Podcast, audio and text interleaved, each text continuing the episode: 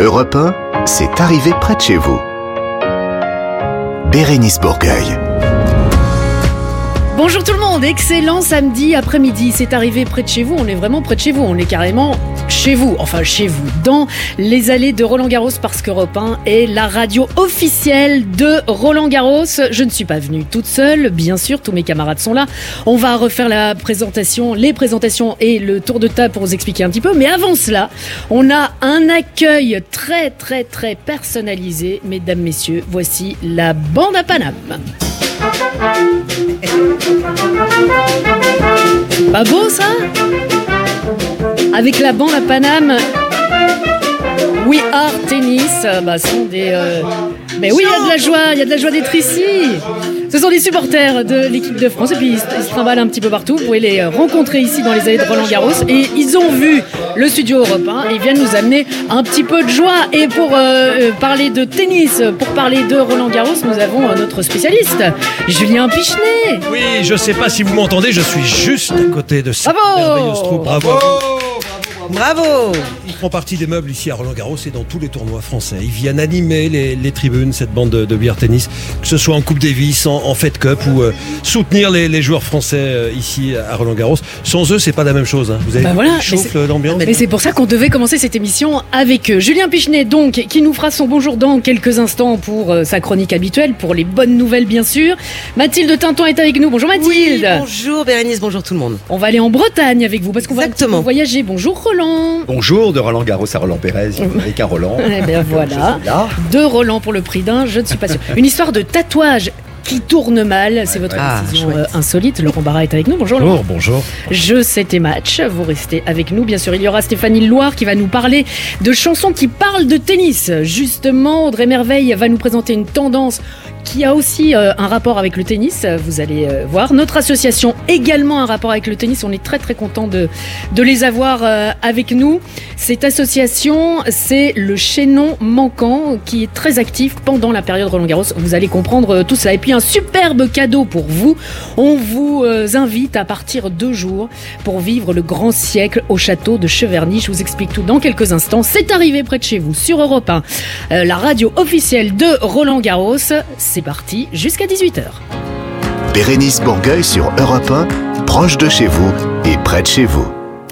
Alors, on l'a dit, il a déjà un petit peu parlé, mais il a fait exprès d'être mal poli pour pas dire bonjour tout de suite parce qu'il va dire bonjour maintenant. C'est Julien Pichenet. Bonjour Ah, fou, là. Vous avez Ça fait peur, les hein. tympans. Julien, le journal des bonnes nouvelles avec la ville d'Amiens qui lance une très belle initiative pour lutter contre la précarité alimentaire. Oui, la capitale de la Picardie lance un nouveau dispositif d'aide alimentaire. 300 familles qui vivent sous le seuil de pauvreté vont bénéficier pendant un an de 10 paniers gratuits de fruits et de légumes. Ça fait euh, un toutes les trois semaines. C'est un dispositif qui ne s'arrête pas là. Il y a la mairie qui l'étoffe avec des ateliers culinaires, des ateliers de, jardinage. L'objectif est de rendre les bénéficiaires autonomes et de leur apprendre à bien se nourrir, à cuisiner de bons produits. Les inscriptions sont ouvertes depuis quelques jours, depuis le 16 mai. C'est un engagement euh, d'un an qui peut être prolongé. On rappelle que 9 millions de personnes vivent sous le seuil de pauvreté en France. Alors, on poursuit avec une autre bonne nouvelle. Le patron d'un restaurant propose 1000 euros à celui qui lui viendra en aide. Alors ça, c'est une bonne nouvelle pour tous ceux qui ont envie de gagner 1000 euros Ah oui sans trop avoir à transpirer. C'est-à-dire, bonne nouvelle pour tout le monde, effectivement, Laurent. Boris Leclerc, patron euh, d'un restaurant italien Bambino Rocco euh, de Montpellier, offre 1000 euros à la personne qui l'aidera à trouver son futur chef cuisinier. C'est pas si facile. Vous savez qu'on peine à recruter euh, en ce moment dans le secteur de la restauration. Alors Boris a passé un message sur les réseaux sociaux. Écoutez-le. Donc je m'adresse à tout le monde. hein. La personne qui vient d'elle-même, la personne qui me recommande un chef de cuisine euh, typique euh, italien ou un pizzaiolo, je lui offre 20 gros billets de 50 euros, ce qui fait 1000 euros. Vous les voyez là. hein. Je les mets dans ce petit pot le parfait. Ils seront derrière le bar. Donc les conditions, c'est que la période d'essai d'un petit mois, elle, euh, soit validée, évidemment. hein. Si vous m'amenez un acteur de cinéma qui n'est pas pizzaiolo, évidemment, ça ne le fait pas. Voilà, un joli coup de com qui devrait lui valoir quelques, quelques retours, mais qui montre bien aussi que les restaurateurs ont du mal en ce moment à recruter des, des saisonniers cette année. Quelqu'un connaît un chef cuisinier? Moi, je sais très très bien faire les ouais, ju- justement, je vais recommander Roland. Non, mais euh, je voudrais juste lui dire vrai en que plus, euh, Roland, vous faites bien à manger. déplacer les billets, parce que maintenant on sait qu'ils sont Ah oui, derrière voilà, le comptoir. hein. Je les mets derrière le comptoir. Le code du coffre est 4 3 2 1 0. C'est une vraie bande de filous. ah oui, bravo, tiens. Allez, le funambule français Nathan Paulin a battu un record du monde cette semaine. Oui, vous avez peut-être vu les images. Il s'était euh, lancé comme défi de gagner le Mont Saint-Michel sur un fil, sur un fil de 2 km 2 de long et de 2 cm de large, entre la salle des cloches de l'abbaye du Mont Saint-Michel et une grue mobile située de l'autre côté de la baie. Ça faisait un an et demi que Nathan préparait ça. Il s'était entraîné pendant des heures chez lui. Le 24 mai, il a franchi la distance des 2 km 2, battant son propre record du monde, battant euh, euh, ce record de, longueur hein, en, funambule. À quelques mètres de l'arrivée, il s'est laissé tomber sur la sangle pour des raisons de sécurité. Il pouvait pas aller jusqu'au bout euh, en, en marchant. Alors pourquoi il a choisi le Mont Saint-Michel pour faire ça Tout simplement parce que euh, c'était important pour lui de montrer ce patrimoine d'une manière différente et accessoirement aussi parce que c'est l'un des plus beaux endroits de France. Bravo à lui. 2 km 2 sur une euh, sur un fil de 2 cm de large. Enfin, c'est son métier, c'est sa passion, mais quand Oui. même bravo. J'ose même pas imaginer, mais bravo. Et bravo à vous, Julien. On vous laisse parce que vous devez évidemment euh, errer ça et là dans les Errer. couloirs. Errer. Errer. Hanter les, travail. les, les allées, effectivement. Comment Vous allez hanter les, les allées. On vous laisse. Merci beaucoup, Julien. Au revoir. Au Au revoir. revoir, vous nous parliez du Mont Saint-Michel. Eh bien, on part en Bretagne dans quelques instants pour un championnat du monde. Mais pas n'importe lequel, évidemment. Elle a été chercher ça. Je me demande si elle l'a pas inventé. Non. Dans quelques instants, on va retrouver Mathilde Tintoin. Europe 1, c'est arrivé près de chez vous. Bérénice Bourgueil. Alors, si vous venez de nous rejoindre, sachez que nous sommes euh, à Roland-Garros. On vous y accueille. On va essayer de, de vous faire vivre un petit peu cette ambiance. D'ailleurs, on a commencé avec le band qui a dit il y a de la joie. Je voudrais garder cette joie. C'est pour ça qu'on a parlé il y a quelques instants du Mont Saint-Michel. La transition avec la Bretagne. Alors, euh, voilà. C'est Voilà. risqué, hein. C'est risqué. Eh bien, euh, je ne vais pas y aller. Je ne vais pas aller sur euh, ce terrain-là. Mathilde, vous allez aujourd'hui nous parler d'un championnat. Bon, ça, ça arrive assez régulièrement, mais c'est un championnat d'un sport en plein essor que nos enfants pratiqueront peut-être bientôt à l'école. Mais oui, mais oui, c'est une tendance encore un peu obscure chez nous, mais je m'adresse aux 6 millions d'auditeurs qui nous écoutent. Vous pourrez dire que vous Oh, l'avez découvert. reste, hein, Bah reste. oui, dire que vous l'avez découvert chez nous sur Europe 1. Je vous parle du cheval à deux pattes. Oula, il va pas bien. Voilà. Alors le cheval à deux deux pattes, eh bien en fait, c'est vous. C'est vous à cheval sur un bâton avec une tête de cheval. Ok. Alors là, là j'ai absolument aucune réaction autour de moi.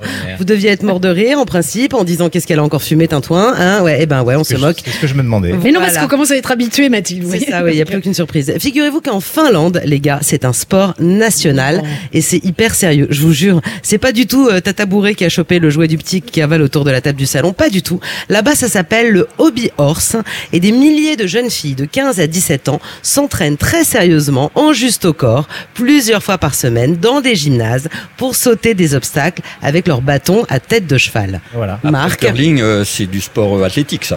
c'est ça, exactement. Bah, il paraît que tant qu'on l'a pas essayé, on peut pas se rendre compte, hein, C'est- et comprendre à quel point à la fois c'est physique et poilant. Vous avez euh, évidemment compris et entendu que dès qu'on parle d'animaux, hop, il apparaît comme ça. Marc Giraud. Marc Giraud, il peut pas s'en Comme empêcher. une libellule, il est arrivé là. Donc c'est très physique et poilant. Enfin la poilade, c'est pas en Finlande, c'est plutôt chez nous et pas n'importe où. Rendez-vous au haras de Lamballe dans les Côtes d'Armor le 4 juin. Dans ce temple du cheval breton vont donc s'affronter des équipes totalement déjantées parce que croyez-moi les Bretons c'est pas les derniers à faire les cons. Euh, je vous laisse aller sur leur page Facebook pour découvrir quelques équipes. Eh oui, comme les LSD, les licornes super dépravées ou encore les Mireilles, l'équipe des sosies de Mireille Mathieu. Je ne citerai que ces deux-là, mais regardez aussi les vidéos, vous allez vous régaler et encore plus quand vous connaîtrez les trois épreuves qui vont avoir lieu très prochainement au haras de Lamballe le 4 juin. Et donc tout ce que dit Mathilde est vrai. Mais on va quand même corroborer ses dires avec euh, l'organisateur de cette folle après-midi, Xavier Tréorel, président du Harakiri, on connaissait la vache, voilà. le collectif associatif organisateur de ce championnat de Bretagne du cheval à deux pattes. Bonjour Xavier. Bonjour. Eh oui, eh oui, Oui, bah bah faut- faut unir. Pourquoi Vous allez voir. Ah oui, bah, euh, expliquez-nous, parce qu'on se dit, bon, bah, Mathilde, on a l'habitude, parfois, elle raconte un peu des trucs, euh, voilà. Mais c'est- un vrai championnat, euh, Xavier. Ah oui, oui, c'est un vrai championnat. euh, de Bretagne, avec neuf équipes qui vont participer et avec Ouais. trois épreuves Alors, on ne peut plus sérieuses. Alors c'est quoi ces trois épreuves? Alors, la première épreuve, c'est ce qu'on appelle la course épique. C'est une course de saut d'obstacle. D'accord, ok. Course de saut d'obstacle en relais. Deuxième épreuve, le hennissement. Donc là, euh, je vous passe la démonstration, vous le faites très bien. Et troisième épreuve, l'épreuve reine. Attention, la reprise de dressage collectif chorégraphique. Donc vous dressez des bâtons en fait, c'est ça? Ah, nous sommes non seulement on dresse des bâtons, mais on dresse des chevaux. Nous, nous dressons des chevaux en deux pattes à Bretagne. Des jeux- bah, Bien sûr, bien sûr. bah oui, mais là, et- et- Alors, évidemment. L'épreuve de dressage, faut savoir qu'une vraie, véritable épreuve de dressage avec des chevaux, ce sont des figures dans un manège qui s'enchaînent, etc. Oui. Et donc là, vous avez six participants qui vont faire toute une chorégraphie avec leur bâton à tête de cheval, leur cheval à deux pattes. Voilà. Et Xavier, le, le, le, pour revenir au, au concours épique, donc où c'est le saut d'obstacle, on doit sauter par-dessus des obstacles avec son bâton entre les jambes. Mhm. C'est la vitesse qui compte, c'est le nombre d'obstacles, c'est quoi exactement? Alors non, justement, euh, lors de lors de ce championnat de Bretagne, il y a une part de vitesse qui va être tenue euh, euh, pour compte dans la notation, mais à hauteur uniquement de 30%. C'est-à-dire que 70% de la notation, car il y a une notation avec un barème précis et rigoureux, on ne rigole pas, on ne hennit pas. Eh bien, sachez quand même que 70% de, de la notation sera euh, sera axée sur le côté artistique de la performance. Est-ce que le cavalier a l'air d'un cheval? Est-ce qu'il est capable d'emmener aussi le public qui sera présent? Donc en fait, on a 70% de la note qui est une note artistique sur la course épique et 30% sur le saut. Par exemple, un refus peut être considéré, s'il est bien fait, Oui. évidemment, Oui. comme une figure complètement du domaine du cheval. D'accord. Alors l'événement ouvre euh, ses portes à, à 14h. Ça dure tout Voilà. l'après-midi. Donc 14 heures ouverture des portes, donc euh, ouverture au public, donc 13h45, euh, ben, ceux qui n'ont pas de billets euh, pourront se venir se présenter euh, à, à l'ouverture du, du hara. Vous Et attendez donc, beaucoup de 14 monde Alors on est, euh, on a une jauge maximum possible dans ce manège couvert, donc on sera de toute façon à l'abri d'une potentielle pluie. Euh, on attend une, euh, une affluence à peu près de 700 personnes. Ah oui. Ah ouais, même. Ah oui, quand même. avec des clubs de supporters, enfin bon, enfin tout Alors ça, voilà, c'est c'est ouais, un donc on a- spectacle, le spectacle voilà. est dans le manège et dans les gradins, hein, j'imagine. Oui, voilà, c'est-à-dire que l'idée c'est vraiment de faire participer le public. Et donc, euh, toutes les équipes qui seront présentes ont un club de supporters. L'équipe qui a le plus de supporters actuellement, on compte 100. Eh ouais. Ah oui, oui, Euh, oui, oui, oui. on, va se présenter. Merci beaucoup Xavier. Donc, le 4 juin, ça se passe au Haras National de Lamballe dans les Côtes d'Armor à partir de 14h jusqu'à 20h. Et puis le soir, il y a une horse party. Yeah. de horse 21h30. party, yeah. Horse party de 21h30 à 23h, DJ 7 et euh, la totale pour bien s'amuser. Pour les places, c'est 9,99€. C'est gratuit pour les moins de 14 ans et les points de vente sont à trouver sur le Facebook ou sur cheval à deux pattes bretagne.com. Voilà. Euh, comme ça, vous avez euh, toutes les informations.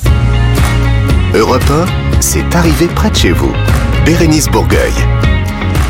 Vous savez que cette émission est, est préparée de semaine en semaine, ça nous prend un temps de dingue. Donc on parlait du Mont-Saint-Michel, on est passé à la Bretagne, on a parlé des animaux, on passe à Marc Giraud, notre naturaliste spécialiste des animaux. Tout ça est calculé avec une équipe de Oui. dingue. Heureux. Elle, elle s'appelle Clara, l'équipe de dingue. Euh, alors, Marc, cette semaine, je vous rappelle que nous sommes à Roland Garros, que Europe 1 est la radio ça, officielle de, gens. de Roland Garros. Mais oui, c'est ça, toutes ces petites balles jaunes. par la animaux. fenêtre. Euh, et vous allez nous parler des animaux qui font du sport et qui jouent à la baballe. Et oui, il y en a. Ah bon? Il y en a. Euh, la baballe, c'est le jeu. D'abord, c'est universel. hein. Tous les animaux euh, développés jouent. Et il y en a qui jouent au ballon. Par exemple, des dauphins qui jouent avec des poissons lunes. Les poissons lunes, c'est gros comme des ballons. C'est bien rond. Et ils jouent avec leur museau comme ça. Ils se passent la baballe. Le poisson lune passe à pas très bon quart d'heure, mais eux, ils s'amusent bien. Voilà. Ils applaudissent pas, mais c'est vraiment le Roland Garros euh, sous-marin. Donc il faut savoir que le jeu c'est vraiment un plaisir et un entraînement. On apprend en jouant. Hein, euh, L'apprentissage et le plaisir euh, c'est les mêmes zones du cerveau. Et nous euh, humains aussi on apprend mieux euh, avec du plaisir. C'est sûr. Ça, c'est, ah bah, alors ça, bah, Ça, t- ça. demandez à Laurent. Ah, moi, j'ai tout, appris à base de plaisir. Ah non, je suis prof de plaisir. Ça fait longtemps qu'il n'apprend plus rien. Donc, euh. Prétentieux. Effectivement, le jeu permet de tester les possibilités de son corps et de son cerveau. Euh, pour le jeune animal, il, il- il- il voit ses possibilités, ses limites, ses capacités. C'est très important hein, de jouer. hein. Euh, Darwin disait que le jeu c'était essentiel à la survie des espèces. C'est pas dérisoire. Voilà, c'est vraiment important. Par exemple, les- des, des jeunes chèvres ou des jeunes chamois, ils vont grimper, faire des petits sauts de cabri. Oui. euh, des petits euh, chiots ou des, des louveteaux, ils vont mordiller, ils vont poursuivre. En fait, ils, ils vont apprendre leur métier. Euh, C'est-à-dire que les prédateurs vont apprendre à capturer et les herbivores à fuir. D'accord. Ils, appre- en ils apprennent jouant. en Ouais. jouant. Mais c'est très important. Sans le jeu, euh, euh, ils seraient pas adaptés à survivre. Donc c'est pas du tout dérisoire comme on, on pourrait le penser. Mais c'est ce que j'ai prôné pendant toutes mes années d'études, hein, euh, en disant, ben, ben voilà, il, il faut, euh, on, on apprend tout de la nature. Et voilà. Et si la nature nous dit qu'on apprend mieux en jouant, ben, Bah, jouons. Eh ben, jouons. Et c'est pour Bah, ça c'est qu'on ça. est là. C'est qu'on a bien joué. Et le jeu, c'est aussi un apprentissage social. Hein. Euh, des chatons qui jouent entre eux. Et, euh, ou avec leur mère, ils apprennent à ne pas sortir les griffes et à ne pas mordre. pour téter. Euh, oui, euh, non, pour jouer. Ah, pour jouer. Et, et ça leur apprend les règles sociales et c'est super important. Et, et, euh, on va parler de Roland Garros tout à l'heure. hein, Il y, a, y a un rapport. C'est super important d'apprendre le- le- les règles en société, de pas mordre. Un chien qui est mal élevé va mordre toute sa vie, alors qu'un chien qui a joué avec ses, ses parents, il va apprendre à retenir ses morsures et à faire euh, comme de faux, euh, comme Ah, disent les enfants. Et c'est très important d'avoir ce recul par rapport à la réalité et de se tester sans y aller pour de vrai. C'est Et- vraiment un apprentissage et les, et les scientifiques disent que le jeu est la base de la solidarité quand même. Euh, c'est c'est vraiment très très important. Alors ça c'est pour jouer, mais j'imagine que l'étape d'après, euh, peut-être qu'ils apprennent aussi euh, bah, pour, pour se défendre, pour manger, pour chasser. Eh Ben voilà, c'est ça. Ils auront tout testé. Ils auront testé leur rôle social, leur place dans les hiérarchies aussi. Dans un groupe de loups, c'est important de savoir si on est un dominant ou un dominé, euh, pour pas se faire mordre bêtement si, si on n'est pas un dominant et pour pas se laisser euh, avoir par, par d'autres. Enfin, c'est vraiment important. Et euh, il y a des jeux de babal. Les, les jeux de babal avec les chats, les chiens, c'est très important parce que en fait, eux, ils n'ont pas un rôle, ils, ils chassent pas, et c'est un substitut de. Donc pour les animaux domestiques, hein, on est d'accord. Oui, Ouais. mais pour les humains, ça va être pareil, vous allez voir. Et, et la, la balle, c'est un substitut de, de proie, c'est-à-dire que vous lancez une, une balle ou un bâton à un, un chien, il va avoir le plaisir de le chercher, de courir après, de le ramener, de le mettre dans sa gueule, il sera très très fier. Mmh, Vous voyez, Ah il oui, il donc est c'est très fier. important de jouer avec Eh euh, oui. nos chiens et nos chiens. Voilà. Et, et pour les humains, bah, c'est exactement pareil. Euh, c'est-à-dire que euh, On nous y a- lance une baballe et euh, on après. mais oui, pas mais oui, Non, mais pas oui. moi. Il y a des éthologistes, des spécialistes du comportement euh, euh, très connus comme Desmond Morris qui disent qu'un match de foot ou de, de tennis, Ah. c'est un substitut pacifique de, de chasse ou de guerre. De guerre, oui. Et c'est- et c'est vraiment la même chose, c'est-à-dire que vous avez deux équipes ou deux personnes qui vont s'affronter symboliquement et qui vont respecter les règles. On est dans les jeux de chatons, c'est exactement la même chose. Ils vont respecter les règles. Enfin, pas tous. Enfin, je Voilà. pas d'exemple. Non, non, non, non. Mais, euh, Ah, euh, Alors, euh, on, on- on- là, on en vient sur les supporters qui ont mal appris à jouer, qui n'ont pas de recul et qui pensent vraiment qu'il faut tuer l'adversaire pour de vrai. Ouais. Et là, on, on est chez des gens qui n'ont pas euh, canalisé leur euh, agressivité dans le jeu. Donc c'est vraiment très important socialement, même pour nous, de savoir jouer, de savoir prendre du recul sur le- les choses. D'ailleurs, l'humour, c'est avoir du recul sur la réalité. Et en général, ces supporters-là euh, n'ont aucun humour. voilà. Oui, non, ça, euh, voilà.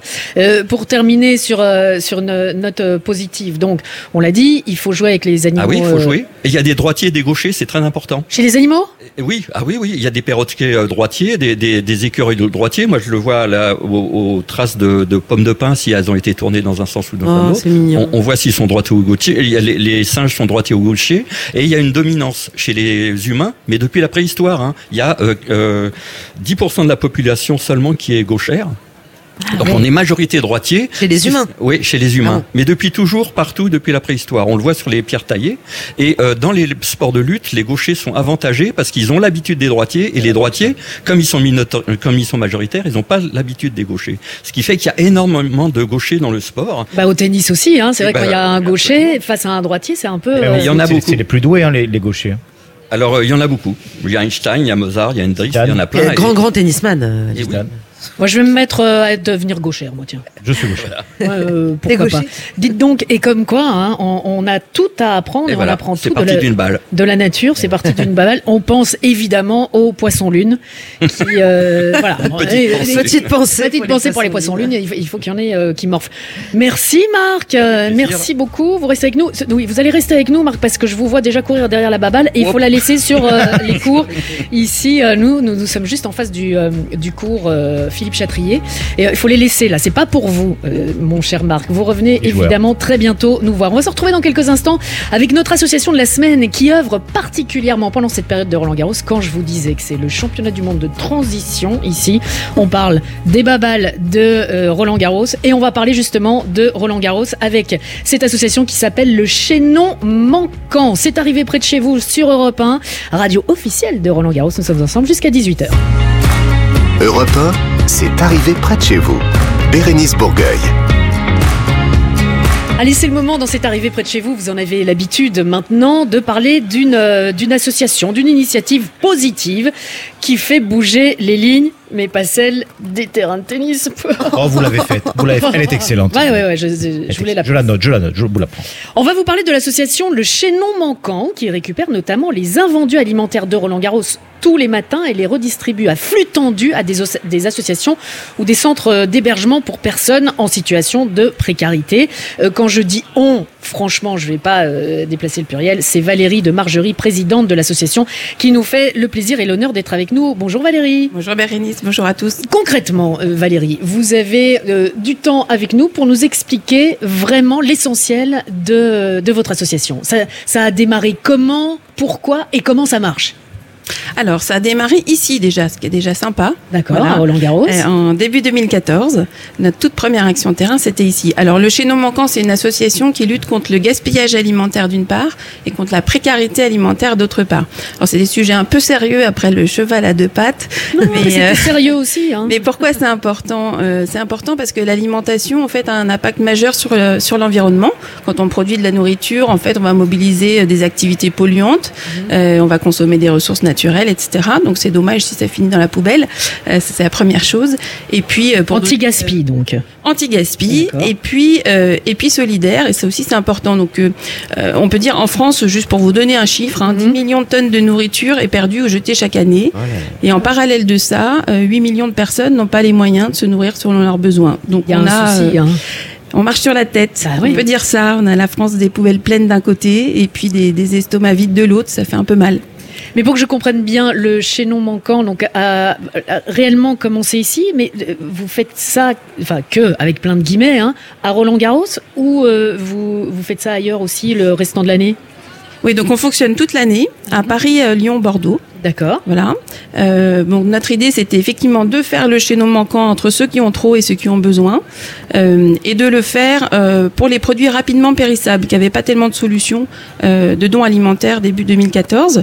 Voilà. Et donc ce qui fait qu'on travaille, ben, on a commencé ici. Donc c'est. Mais un- pourquoi Pourquoi ici c'est, euh, alors il n'y a pas vraiment, enfin voilà, c'est c'est comme c'est- ça.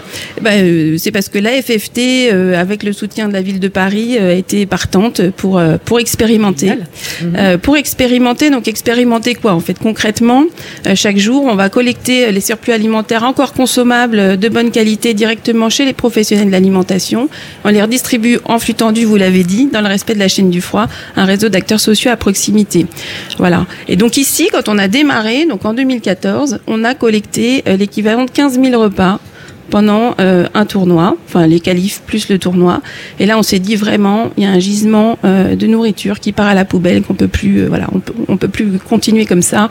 Donc il y a quelque chose à faire. Et donc ici, c'est les, c'est les, rest- les invendus des restaurants. Parce qu'ici, on fait pas ses courses, euh, c'est pas du supermarché. Donc c'est des Voilà. sandwichs, des trucs, des. des- Donc on va avoir, donc pour, pour parler un peu de l'événementiel, Des, effectivement. des donc, gaufres aussi, là, on voit des personnes avec. non, ça, elles, elles restent pas longtemps. en. Alors les gaufres, il n'y a pas beaucoup de gaspillage dessus, tant mieux. Euh, Mais euh, vous allez, en fait, tous les prestataires du, du tournoi sont engagés hein, pour euh, pour nous redonner euh, effectivement leurs invendus et surplus alimentaires. Donc tout au long du tournoi, vous pouvez avoir, parce que vous voyez dans les buvettes, on va avoir quelques centaines de sandwichs, des quiches, des Ah oui. desserts, euh, voilà. Et puis en fin de tournoi, on va peut-être euh, trouver plutôt des produits bruts, euh, d'autres types de produits qui étaient utilisés pour cuisiner par exemple.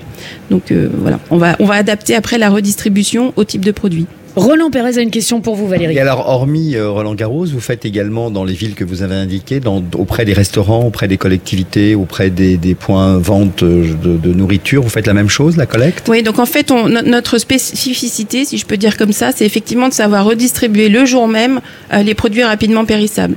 Donc on va travailler beaucoup avec la restauration dans son ensemble. Euh, donc ça peut être de l'événementiel comme ici, mais ça peut être aussi de la restauration d'entreprise. On est très présent dans les restaurants d'entreprise. Euh, voilà, ça peut être. Et puis on peut peut faire du supermarché, on peut faire d'autres choses. Euh, on a peut-être, il y a plus d'acteurs qui peuvent faire ça. Voilà, nous, nous, notre spécificité, c'est la restauration. Laurent, Laurent a une question pour vous. Est-ce que les particuliers peuvent euh, justement vous, vous faire des, des dons euh, Moi, je sais que des fois, j'achète peut-être trop.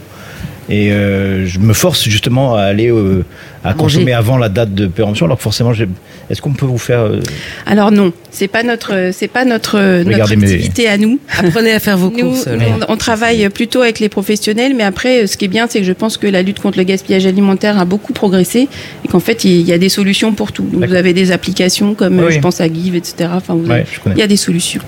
Mais- Surtout, ne jetez jamais. Il y a toujours une solution. Voilà, et puis c'était d'où ce petit embonpoint. Non, je plaisante, je, je plaisante, Laurent. Vous êtes- non, mais vous êtes parfait, vous êtes svelte. à vous Euh, mais euh, alors après il y a euh, voilà je vais chercher un petit peu un petit peu les poux si vous me permettez mais si on veut euh, sensibiliser sensibiliser les gens les acteurs de la, la, la profession des, des alimentaires à ne pas faire de gaspillage ça veut dire qu'il il ne restera plus de nourriture à distribuer Tout à fait. c'est un peu dommage aussi Oui, oui. Et en fait, en fait, c'est aussi un impact de notre action. C'est-à-dire que le fait de, de mettre en place des actions de récupération, en fait, c'est aussi mettre la loupe euh, sur ces surplus, euh, donner de la, redonner de la valeur à cette alimentation.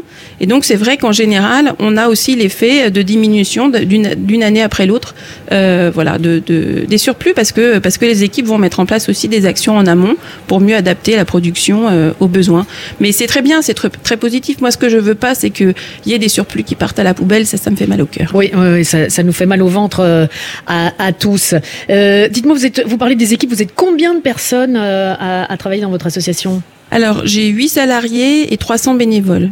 Et vous en avez besoin encore de plus des bénévoles? Tout à fait, surtout que, alors, je reviens un petit peu à l'événementiel, mais c'est vrai qu'on sort d'une période de crise un peu particulière où l'événementiel, euh, il n'y en avait pas beaucoup. Et puis là, tout repart et c'est formidable, c'est la fête, mais du coup, il faut que nos bénévoles reviennent, on n'en a pas assez, il en faut plus. Donc, on est tout à fait en manque de bénévoles. Alors, ce qui est chouette, c'est que nos partenaires s'engagent et on a, euh, par exemple, des collaborateurs de la FFT qui viennent euh, aussi aider sur les tournées. Donc, ça, ça, ça c'est chouette, mais voilà. Et les auditeurs, là, cet après-midi d'Europe 1 qui se disent, ah ben tiens, je suis pas très loin de Roland Garros, où j'ai envie de faire euh, quelque chose. Est-ce qu'il reste encore à peu près de, euh, plusieurs jours euh, de tournoi. Est-ce que vous avez besoin de bénévoles, là, en ce moment même? Alors, on a besoin de bénévoles en ce moment même, tout à fait. Euh, D'autant plus que en, en parallèle de Roland Garros, euh, il y a plein d'autres événements euh, euh, en Et ce pas moment. que à Paris, ça vous l'avez dit. Et pas que à Paris. Donc oui, oui, on a tout à fait des besoins. Après, il y, a, il y a quand même un- une formation, etc. Donc on peut pas arriver comme ça du jour au lendemain, mais ça s'organise. Alors Valérie, profitez-en. Dites-nous et, et dites aux auditeurs comment faut-il faire si on a envie de venir vous donner un coup de main. Vous avez un site, il y a un numéro de téléphone. Y a... Alors on est présent sur les réseaux sociaux, il y a un site web, etc. Et en fait, on peut aussi tout simplement nous, nous écrire à contact at lechaînon-manquant.fr. Ça marche pour tout le monde. Parce que là, je parlais des bénévoles, mais il y a peut-être des organisateurs d'événements aussi qui nous écoutent et qui vont se dire ah ben tiens, ça c'est pas mal, euh, c'est pas mal aussi. Donc ils peuvent également vous contacter. Bien sûr. Et puis Roland Garros, c'est une, une fabuleuse vitrine pour euh, tout l'événementiel sportif. Eh bien voilà, c'est pour ça qu'on qu'on est là. Je rappelle, hein, Europe 1, c'est la radio officielle de euh, Roland Garros. Et en arrivant, on a croisé Nelson Montfort, qui, euh, qui nous a demandé Tiens, vous allez parler de quoi dans l'émission? On a parlé de vous et il a trouvé ça super. Il était vraiment très très euh, content qu'on qu'on parle de vous et qu'on vous mette euh, en avant. Donc euh, C'est sympa. Eh ben il est très sympa. Voilà, on le, on le salue. Très sympa. Salut Nelson. On salue euh, Nelson. Le chaînon manquant, n'hésitez pas. Merci beaucoup Valérie d'être venue. C'est une très belle initiative. C'est positif. Et d'ailleurs, vous aussi, si vous euh, faites, si vous pratiquez ce genre de choses, n'hésitez pas. Vous pouvez venir nous en parler ici dans cette arrivée près de chez vous en nous appelant via le, le répondeur 3921 ou sur les réseaux sociaux sur europe1.fr. On va se retrouver dans quelques instants avec Roland, non pas Garros, mais le Roland, l'unique Roland. Pérez avec une nouvelle décision de justice totalement insolite. À tout de suite sur Europe 1. Europe 1, c'est arrivé près de chez vous. Bérénice Bourgueil.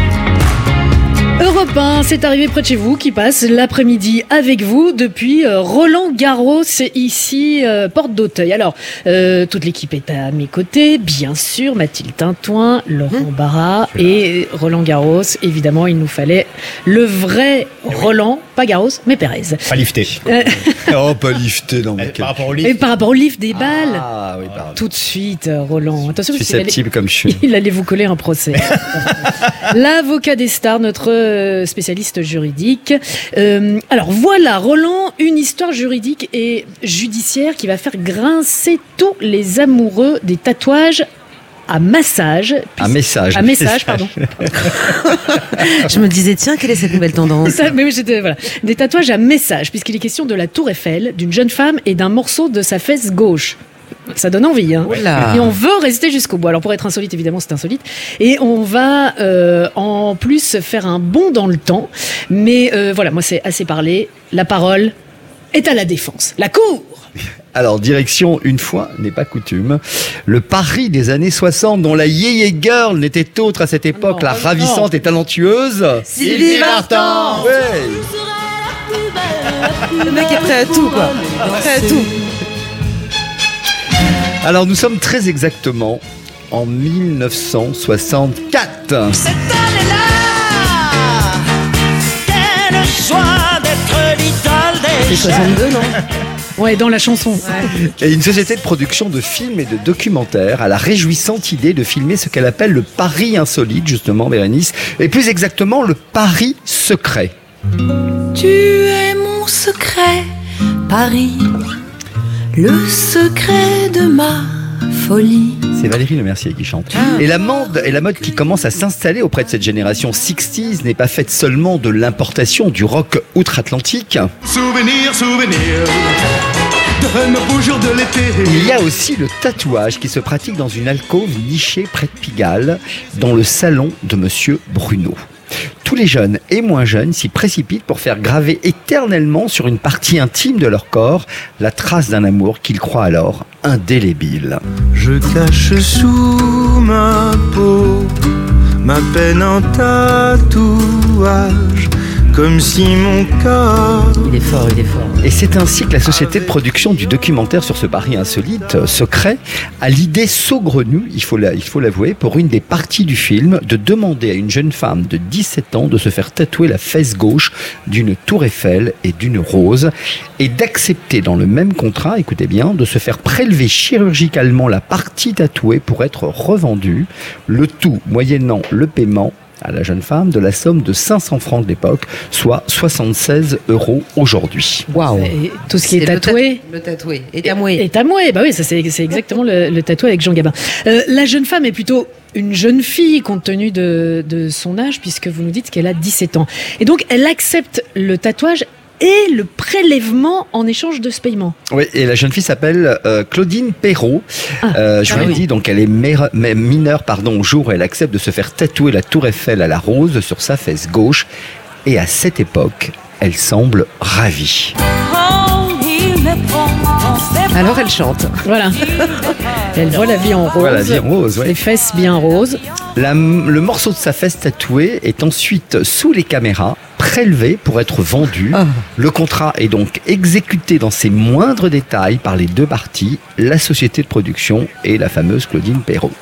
Alors le documentaire sort au cinéma, il connaît un certain succès, si ce n'est que quelques années plus tard, Claudine Perrault, ravissante jeune femme, Laurent écoutez bien, commence une carrière de mannequinat sur les podiums. J'aime les filles de ces castels.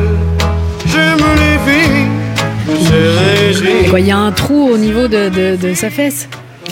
Bah. Les agences de mannequins commencent à lui dire que la vilaine cicatrice de 16 cm sur 3 laissée sur sa fesse gauche nuit à l'épanouissement de sa carrière de top modèle et rebute certains couturiers, notamment pour les robes du soir à décolleté de dos profond comme la d'Arc. si bien euh, Mathilde. Mathilde, oui. Si bien que Claudine décide d'attaquer en justice la société de production. Nous sommes alors trois ans plus tard, en 1967 très précisément. Après tout, elle était mineure au moment des faits, si bien, et bien qu'elle ait signé un contrat en bonne et due forme, qui tient lieu de loi entre les parties, comme dit le Code civil, ce contrat était-il pour autant licite? N'était-il pas immoral et contraire aux bonnes mœurs? Cette vie est ta sœur et ta mère ne le sait pas. Oh. Papa Un scandale dans la famille. Bon, alors, euh, si je vous suis bien, Roland, Claudine demande donc l'annulation du contrat passé avec la boîte de production, c'est ça? Oui, et en conséquence de cette annulation de contrat sollicitée en justice, elle demande en justice 30 000 euros de dommages et intérêts, la restitution de son morceau de taupe, son pot prélevé sur la fesse gauche par le chirurgien, et le retrait dans le documentaire des scènes du tatouage et de son prélèvement. Non, mais c'est vraiment une drôle d'affaire soumise une fois de plus à la justice. Et donc, qu'ont décidé les juges? Alors, à votre avis, je vous demande à. Bah, ils ont dit Claudine t'avais qu'à réfléchir à l'époque. Ah oui, ouais. Bah, oui, c'est ce qu'on lui aurait dit, mais de toute façon, Ah comment- oui. comment mais, vous- mais vu votre sourire, à mon avis, Non, mais comment voulez-vous qu'elle récupère un morceau de sa fesse? Moi, je veux bien me faire tatouer les fesses et donner mes fesses après. hein. est-ce que ça vient de là, l'expression la peau des fesses Oui, ça coûte la peau des fesses. Voilà. Immoralité, atteinte aux bonnes mœurs. Cette vie est ta sœur et ta mère ne le sait pas. Oui, oui, oui. Alors oui, cette affaire ira jusqu'à la Cour de cassation qui confirmera qu'un tel contrat ne pouvait pas être conclu, qu'il est contraire aux bonnes mœurs car notre code civil ne reconnaît toujours pas la possibilité de vendre des parties de son corps. Celui-ci est indisponible au sens de la loi. Et d'ailleurs les magistrats en toge de tissu noir à grandes manches garnies de leur ceinture rouge ont tous à l'issue de l'audience, esquissé un pas de danse en chantant à tue-tête Non. Aimons-nous vivants. Ah là là, il y arrive, il y arrive toujours. Ah, c'est sa marque de fabrique. Et est-ce qu'on a redonné à Claudine euh, son morceau de peau tatoué Alors l'histoire ne le dit pas, sauf que ce tatouage a coûté la produ- à la production du film, vous l'avez compris, la peau des fesses. Oh Ah oui, Il a bah faim, oui. alors, du coup. Ah bah oui, non là, mais Claudine, euh, franchement Claudine. Bah oui, mais Claudine, bah oui, bah écoutez, Claudine. voilà, non mais c'est comme ça. Non mais Elle nous a donné le lieu à une petite histoire. Oui, tout à fait. voilà tout ce mais qu'on, bon. voilà euh, ce que ça Merci, amène. Claudine. C'est une décision euh, insolite. Merci Claudine et avant tout merci Merci, maître. avec Merci plaisir. beaucoup. Europe 1, c'est arrivé près de chez vous. Bérénice Bourgueil. On va parler de ses fesses à Clara quelques instants parce que oui, elle passe toute la semaine sur ses fesses devant les réseaux sociaux. Et bonjour Clara. Bonjour Bérénice, On bonjour sait tout qu'elle le avait un monde. petit tatouage. Non, Peut-être, presque. peut-être, Ouais, peut-être. Mais ça, nous ne le saurons pas. Alors, vous nous avez trouvé une nouvelle tendance TikTok. C'est étonnant. hein. C'est vraiment étonnant. Oui, c'est très étonnant. Bérénice, encore une semaine passée à vous dénicher des infos éminemment brillantes Ouais. à la sueur de mon front. Non, de Alors. vos fesses. Ça va être le fil rouge, aussi. Voilà. Donc cette semaine, l'activité à la mode sur TikTok, c'est de noter et d'analyser les salles de bain masculines. Le hashtag porte le nom anglais de Rating Bathrooms. Donc comprenez no- mettre une note aux salles de bain. Et c'est une tendance exclusivement féminine. Donc je vous explique le concept puisque ces vidéos qui cumulent quand même des millions de vues démarrent toutes de la même façon. C'est une jeune femme qui chuchote dans la salle de bain de son date, chez qui elle s'apprête à passer la nuit et passe en revue la déco et les objets qui s'y trouvent.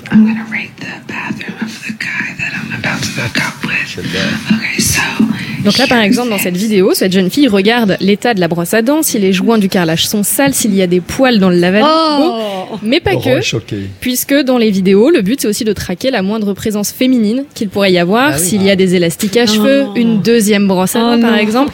Donc en fait, elle cherche tout simplement à en savoir davantage sur le partenaire chez qui elles sont pour potentiellement envisager une relation sur du plus long terme que juste pour une nuit.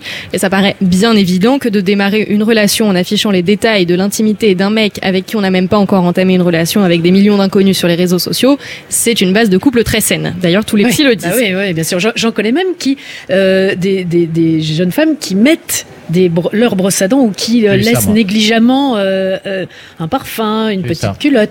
Ça, Et. Laurent paraît traumatisé. Tout de suite à la poubelle, c'est parti. Roland, fait vous, vous- Laurent, vous vivez chez votre maman, vous Hélas non, hélas non, hélas non. En gros, le but de cette tendance, c'est montre-moi ta salle de bain et je te dirai qui tu es. Donc, par exemple, si vous allez dans la salle de bain de Roland Pérez, vous trouvez Juste au hasard. Hein son coffre-fort, tout à fait au Oh, hasard, non, un peignoir en satin Ah oui. et les traditionnelles pantoufles en nubuck. Bah évidemment. oui, Et je terminerai avec Ça donne envie, hein. Je pense que plus personne. passer le week-end chez vous, ça y est, c'est fini. et je terminerai avec une note spéciale pour Laurent Barra. Pensez à ranger et à nettoyer sa salle de bain avant le prochain rendez-vous Tinder. Bien sûr, et je, l'ai fait avant, avant de venir à l'émission. C'est-à-dire En prévision, si jamais il croisait quelqu'un là dans l'allée Faut dire centrale. que là on est en casting géant là. hein. Ah oui. Ah oui. C'est-à-dire Ah, tous les jours. a- J'ai plein de sourires, plein de jeunes filles sourires. s'arrêtent beaucoup pour Laurent. Oui, c'est vrai. Pour lui ça. Ah oui, voilà. Euh, nous avons euh, un buzz toujours sur euh, TikTok pour le titre d'un groupe français qui date de 2011. Oui, encore un buzz sorti des limbes du monde virtuel pour ressusciter un titre oublié. Ce sont des jeunes qui ont posté quelques vidéos en chantant une, groupe, euh, une chanson du groupe qui s'appelle Marie-Madeleine. Il est originaire de Metz, la toile s'est enflammée, le titre s'appelle Swimming Pool et ça donne ça.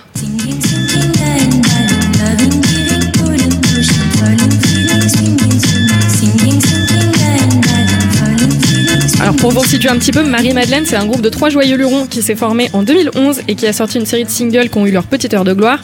C'était le cas de ce titre justement qui leur a notamment permis de, à l'époque de performer sur la scène des Eurokéennes à Belfort entre Justice et The Cure. Ah oui, Pas quand mal même. quand même. Ouais. Et le résultat de ces reprises sur TikTok, c'est plus de 30 millions d'écoutes sur Spotify 10 ans plus tard. Pas mal Ah ouais. aussi. Eh bien, dites donc. Et euh, euh, enfin, pour terminer, Clara, puisque nous sommes à Roland Garros, on fait un point sur les actualités de la semaine, vu des réseaux sociaux dans le tournoi. Oui, la vraie grosse actu de cette semaine, c'est pas l'anniversaire de Mathilde Tointoin. Non, je suis désolée.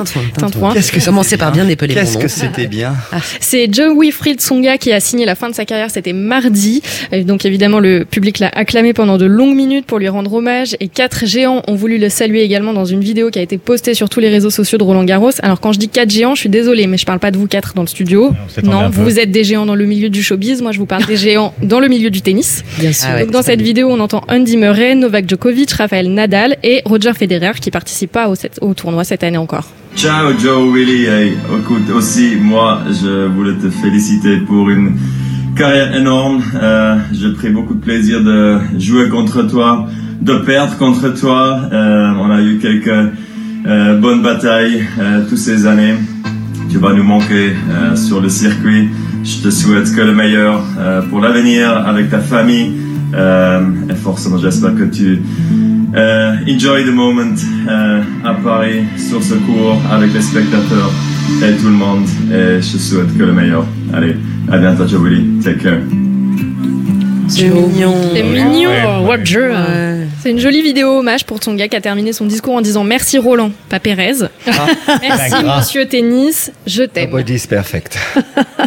Fallait lui laisser croire, Ben oui, euh, fallait Clara, laisser parce qu'il était persuadé que Il va retourner dans son peignoir Joe en Willy, satin. et- voilà. ça ira Pleurer, pleurer avec mes, mes petites Ses chaussures. pantoufles.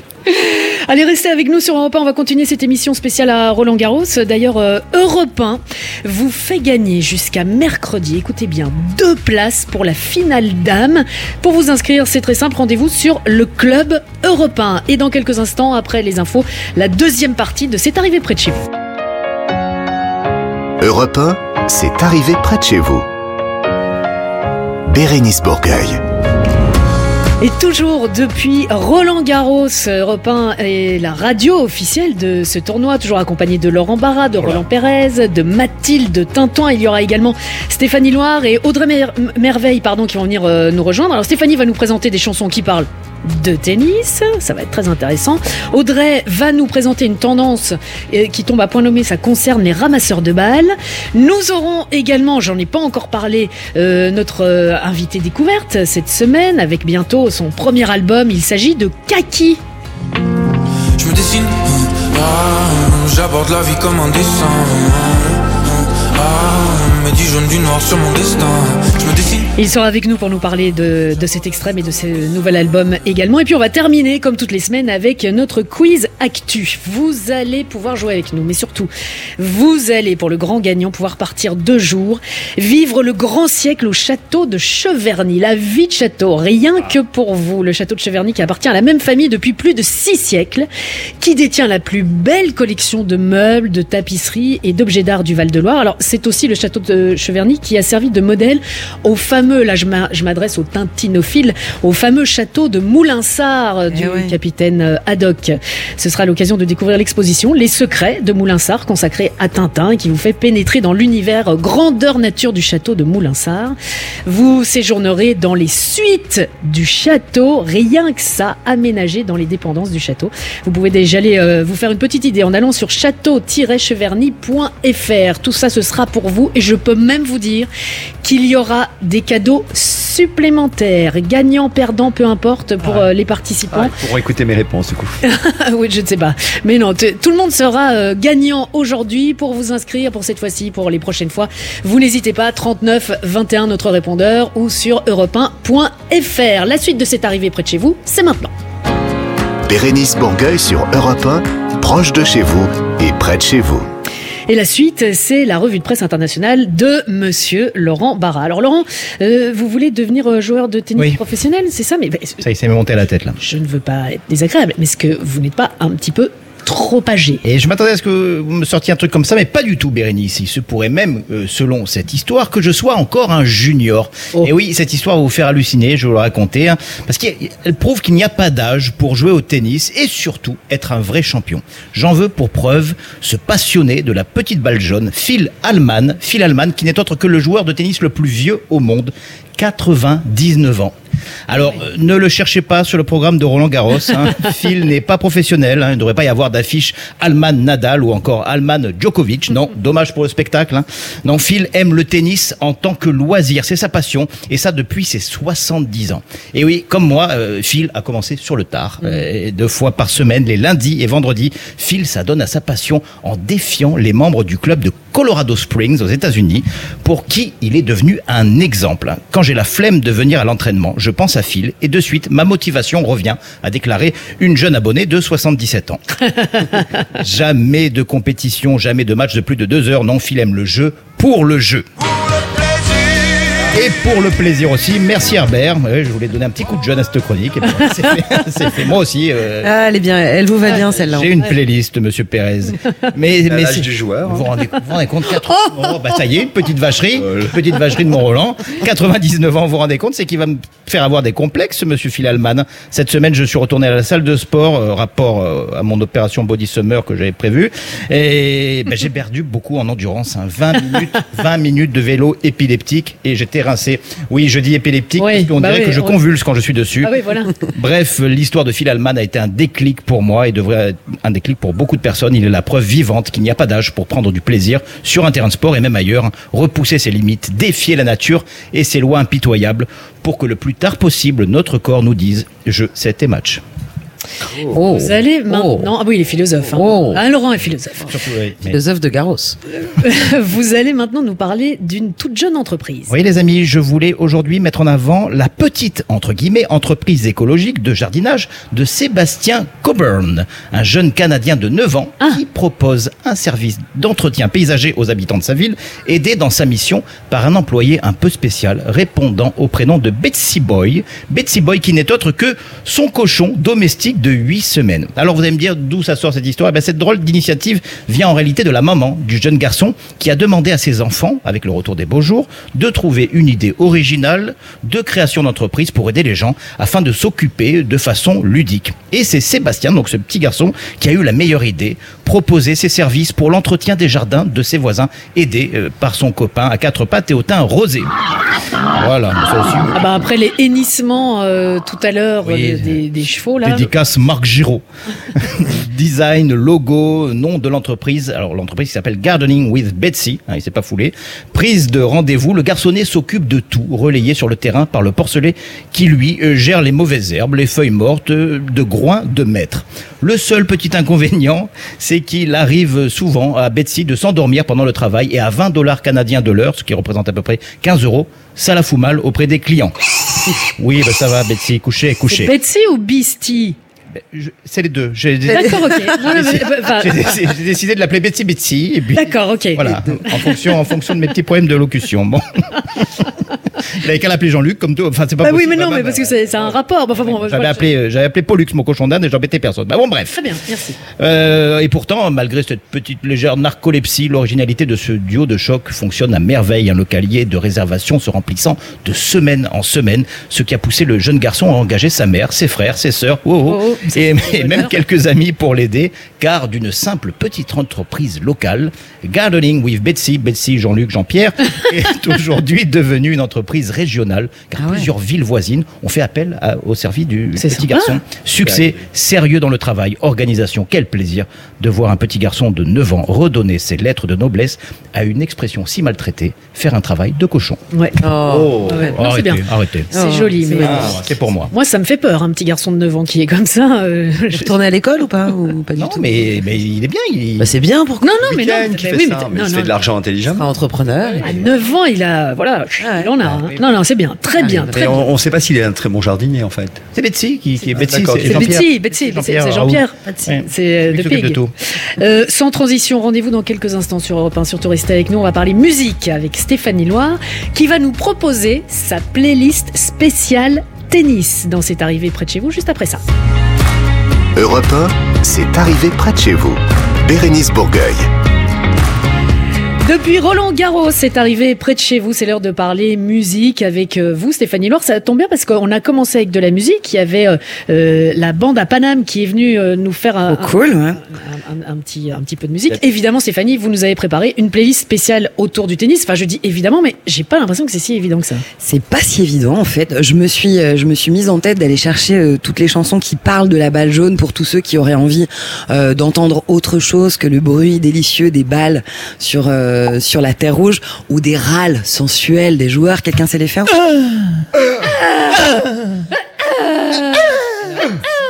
Vous venez d'arriver sur Europe 1. Sachez que ce n'est pas un film pour adultes. C'est une émission Oh, de radio l'angoisse. et, et qui se joue euh, sur Roland Garros. Voilà, je, je précise. Et en effet, ça n'a pas été euh, si facile que ça de trouver euh, des chansons qui parlent de tennis, mais j'en ai trouvé quelques-unes Ah bah, évidemment. évidemment, vous êtes notre championne à nous. Je ne lâche pas l'affaire. Allez, je commence avec un titre publié en 1975 par Elton John qui s'appelle Philadelphia Freedom. Vous connaissez?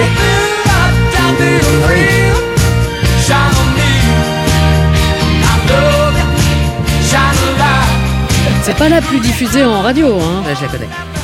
Alors pas du tout. Alors déjà je précise hein, pour ceux qui nous écoutent ne nous entendent pas. euh, avec euh, Laurent Barra, on vient de faire le- la danse du tonton et de la tatan. C'est c'est Oui, la, la danse qu'on voit en fin de soirée dans un mariage. Eh oui, mais on va tellement bien 97 ensemble. Il y a toujours quelqu'un qui l'a fait celle-ci. Voilà, vous avez l'image. Et ce titre en effet, il est assez peu connu. C'est en tout cas pas l'un des plus connus de d'Elton John. Mais pour l'histoire autour de ce titre-là, euh, les Philadelphia Freedom, euh, c'est euh, le titre de la chanson. C'était aussi l'équipe de Billie Jean King.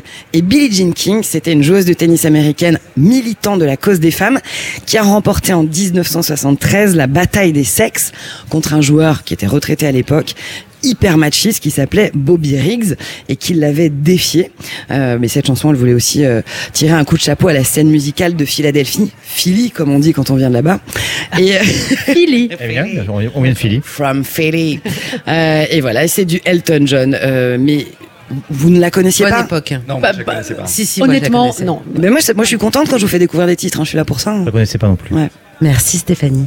Je vous en prie, continuez, n'hésitez pas. Du côté des Français, on a des chansons sur le tennis, ça existe? Oui, alors, euh, quelques-unes. Alain Chamfort, il a chanté une chanson qui s'appelle Tennisman. En 1977, c'était euh, sur une musique et un texte de Serge Gainsbourg. Tennisman, tennisman,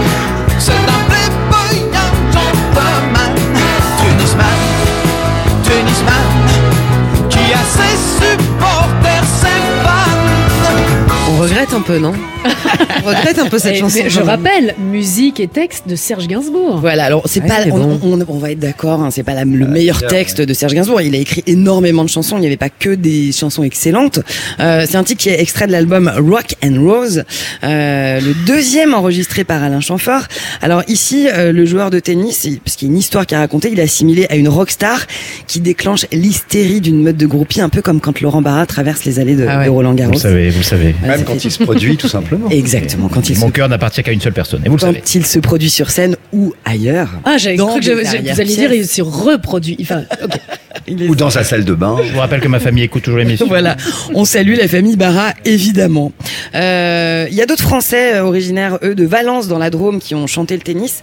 Il s'appelle Dionysos. C'était en 2002 dans l'album Western sous la neige avec Mac and Rose Poetry.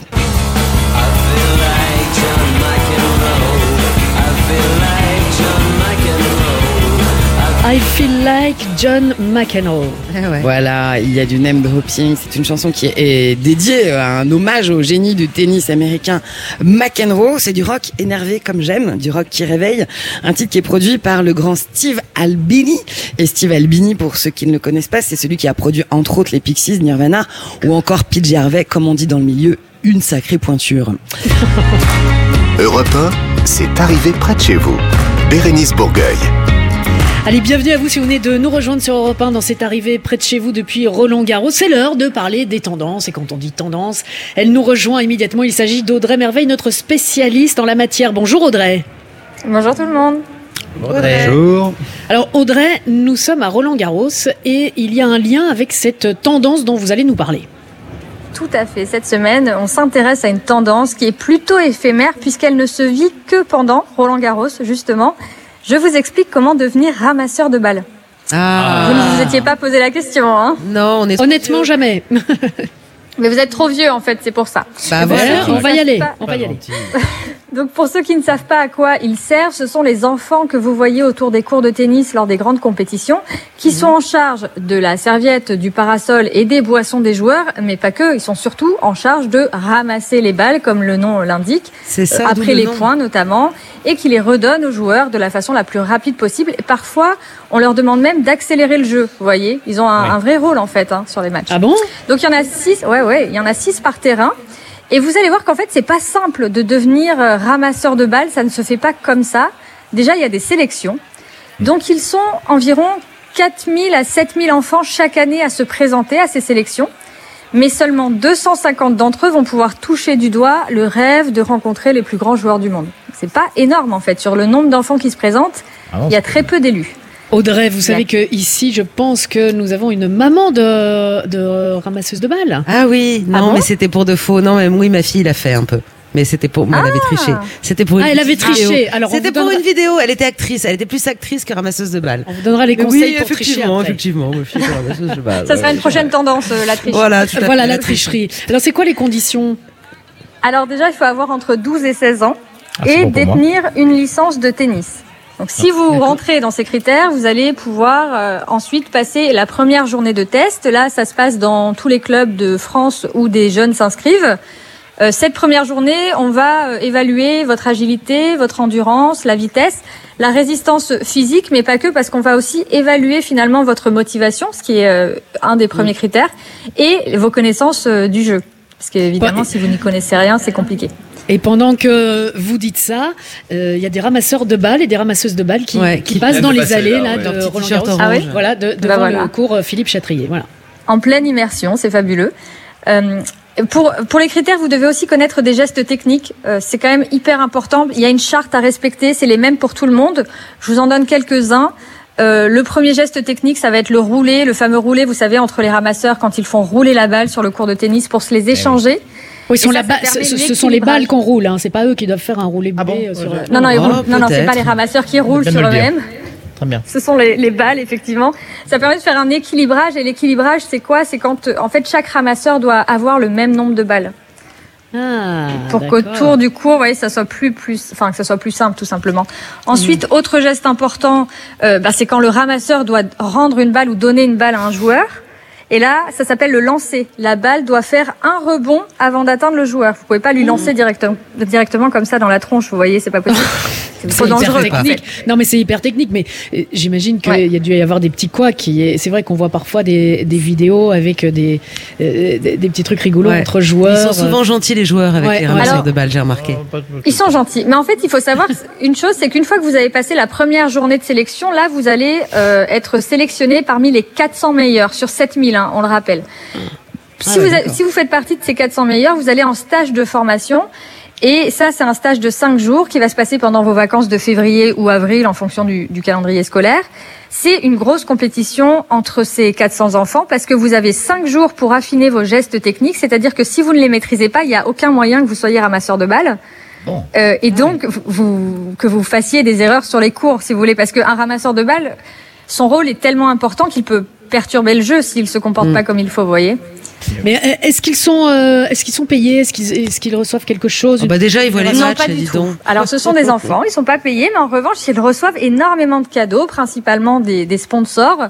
Ça récompense finalement, si vous voulez, à la fois euh, les qualités physiques et les qualités intellectuelles qu'on leur demande d'avoir pendant tout le temps du, du tournoi. Et puis, je pense que de toute façon, ce genre de, d'expérience, ça se rémunère en émotion. Et puis, Ouais, il rate vous êtes quand euh, même. licencié de tennis. Oui, mais bon, vous êtes Alors Mathilde, tennis. Mathilde avec euh, la tricherie, on rate l'école, euh, tout Ah, c'est non, mais c'est déjà une récompense. Ah ouais, c'est vrai.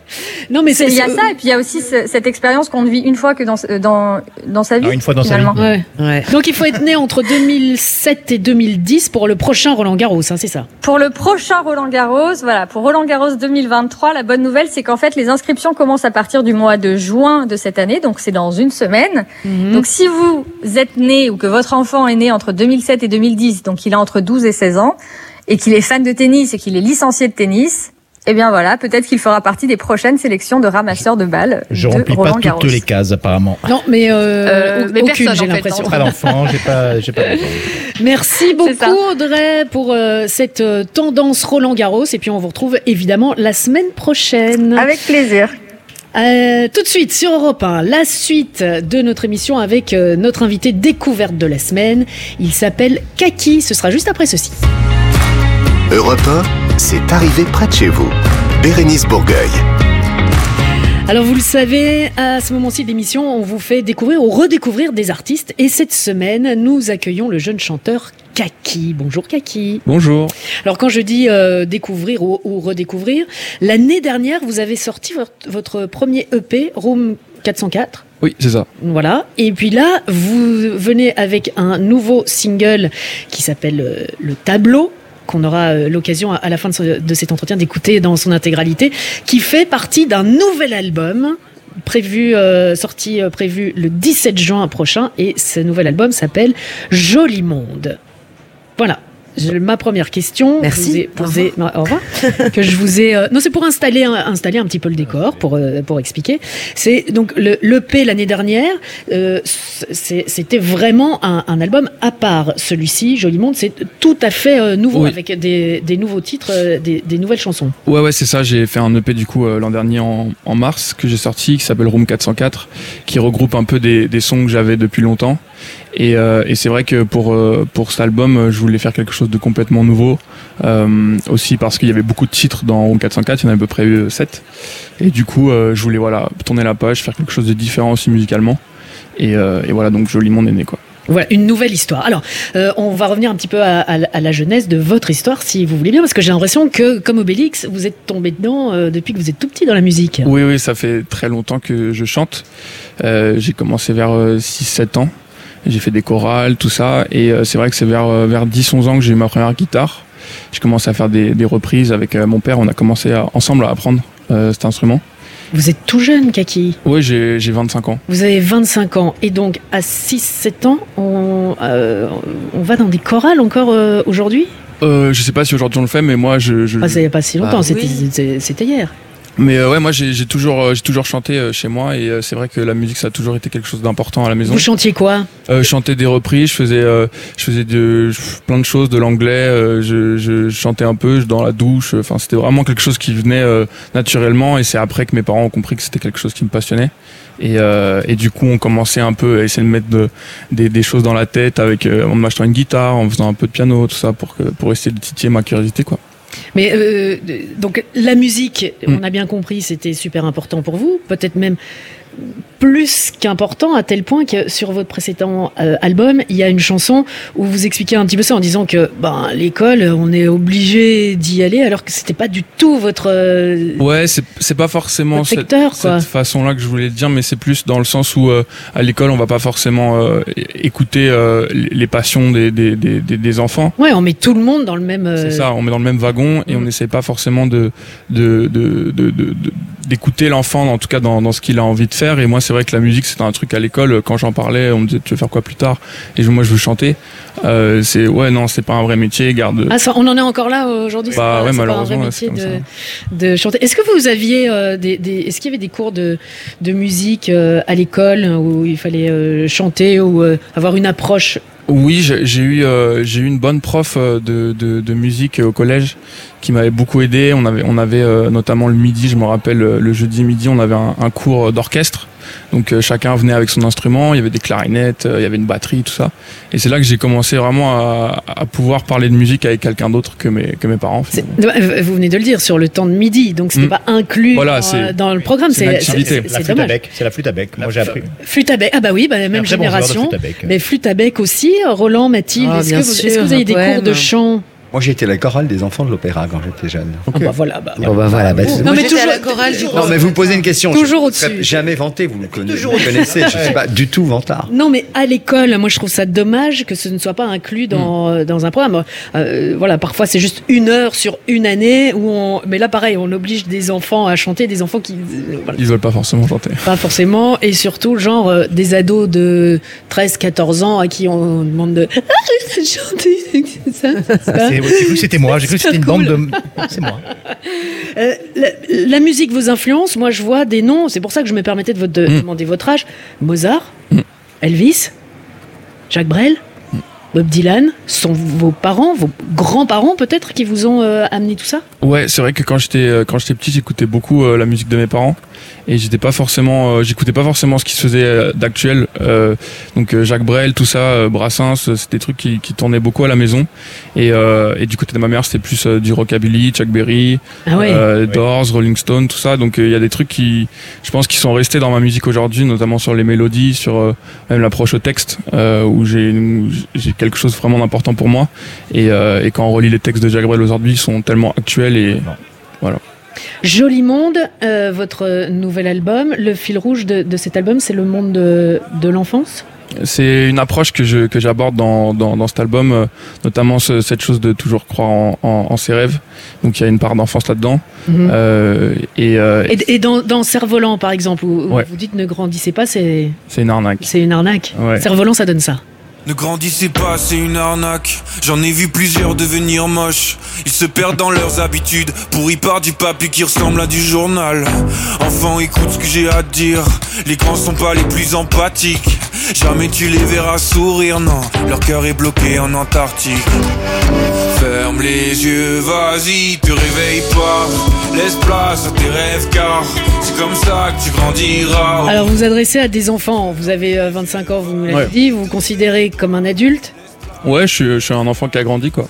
Ouais, mais vous, vous restez enfant. Donc, le truc, ce qu'on dit aussi depuis euh, très longtemps, c'est garder un maximum son, son âme d'enfant. C'est ça. C'est c'est ça le, Ouais. le message. Et arriver dans le monde des adultes, c'est vrai, plus personne ne sourit?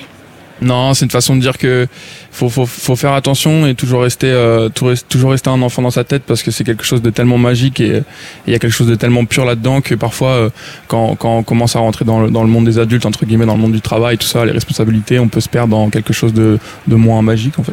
Ouais, c'est vrai, c'est mo- c'est mo- c'est moins rigolo. Il Voilà. y a un enfant ici à ma gauche, euh, le petit Roland, qui voudrait vous poser une question. Qu'est-ce que vous pensez, vous, de, de ces concours de chant télévisuel comme The Voice ou Star Academy qui, euh, qui va renaître de ses cendres?